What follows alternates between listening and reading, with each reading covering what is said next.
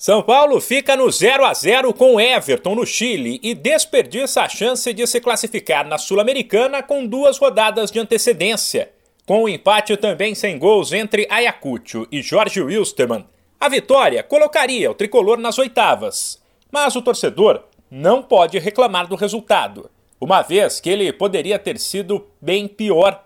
Com reservas, o tricolor fez uma partida para ser esquecida, com erros coletivos e individuais, e mais uma atuação sem brilho de Rigoni, que de novo ganhou uma chance e de novo esteve irreconhecível.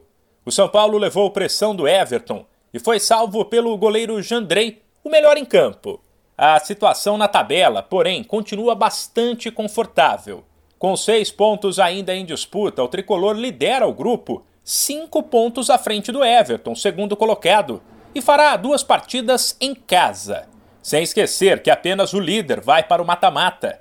Herói do São Paulo, o goleiro Jandrei falou sobre a partida. A gente veio aqui é, com uma ideia de jogo para buscar a vitória, é, para que a gente conseguisse a nossa classificação mas tem que valorizar esse ponto. É uma partida muito difícil. O campo ele estava estranho, estava é, escorregando bastante, era difícil colocar o pé ali para a gente bater na bola, para trocar a direção. Então, um jogo muito difícil, um jogo é, que a gente sabia que ia ser difícil. Nos preparamos para isso. No final ali sabia que tinha que tinha que defender bem. É, então saímos aqui com um ponto que nos deixa numa posição aí para brigar em casa agora com as duas partidas que a gente tem, para que a gente consiga a classificação. Já no Equador, o Santos conseguiu se manter vivo na Sul-Americana. Com reservas e muitos garotos, o Peixe teve dificuldades para atacar a Universidade de Quito. Porém, apesar de ter sofrido em alguns momentos, mostrou segurança na defesa. Com isso, tudo caminhava para o 0 a 0 até os 45 do segundo tempo, quando o atacante Juan, de 20 anos, marcou e deu a vitória ao Alvinegro. O Santos foi a sete pontos no segundo lugar da chave, um ponto atrás do União La Calera. E também com duas partidas ainda em casa, está na briga.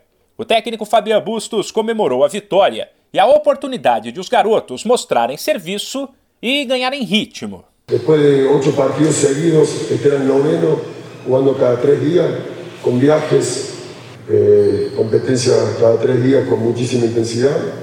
Me pone contento porque vinieron muchos chicos que, que, que tenían poca eh, y demostramos que somos un grupo, que estamos creciendo, que vamos por el buen camino y que eh, enfrentamos a un gran rival, muy difícil como siempre acá en la capital de, del Ecuador. A Sul-Americana será retomada daqui duas semanas. De São Paulo, Humberto Ferretti.